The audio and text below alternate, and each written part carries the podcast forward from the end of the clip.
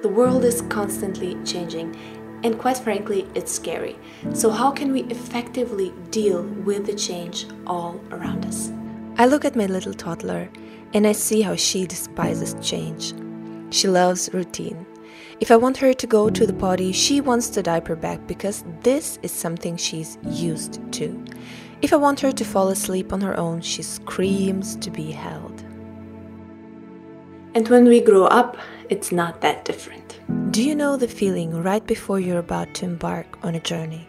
A vacation, maybe, or a move? This ugly, deep sitting feeling in the gut.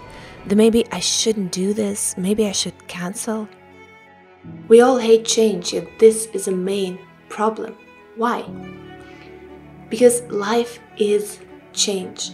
Everything around us and we ourselves change all the time. Do you know the saying, the only constant is change? Well, we finish school, we get married, we have kids, we change jobs and professions, move cities. Our friends leave, a pandemic erupts, the market crashes, it moves up again. How can we handle these life changes? This will be uncomfortable.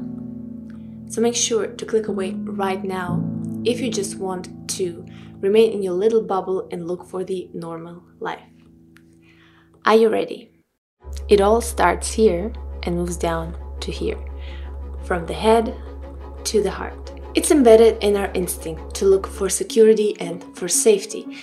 And the media knows that, and they use these instincts to tell you that if you just do that, if you buy that, if you get that, you will finally find security and you will finally feel safe.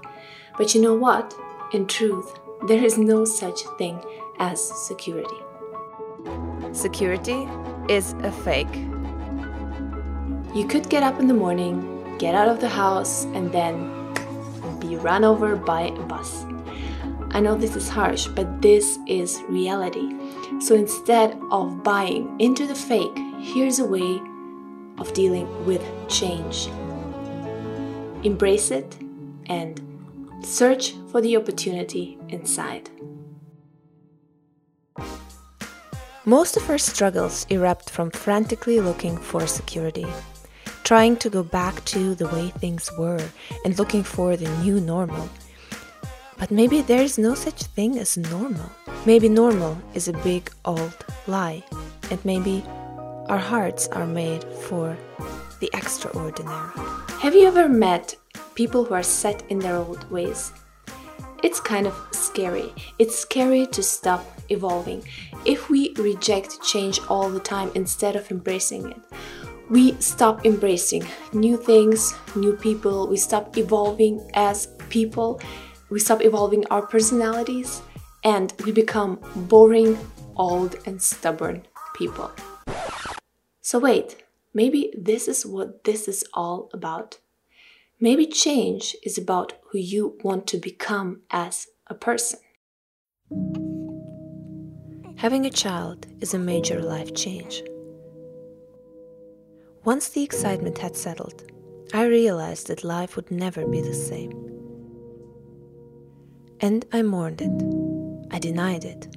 I wanted to go back to the old, comfortable life where I had enough sleep and peace and always was my own boss. And then, one morning, I woke up alone in my bedroom and imagined what it would be like if this was my life.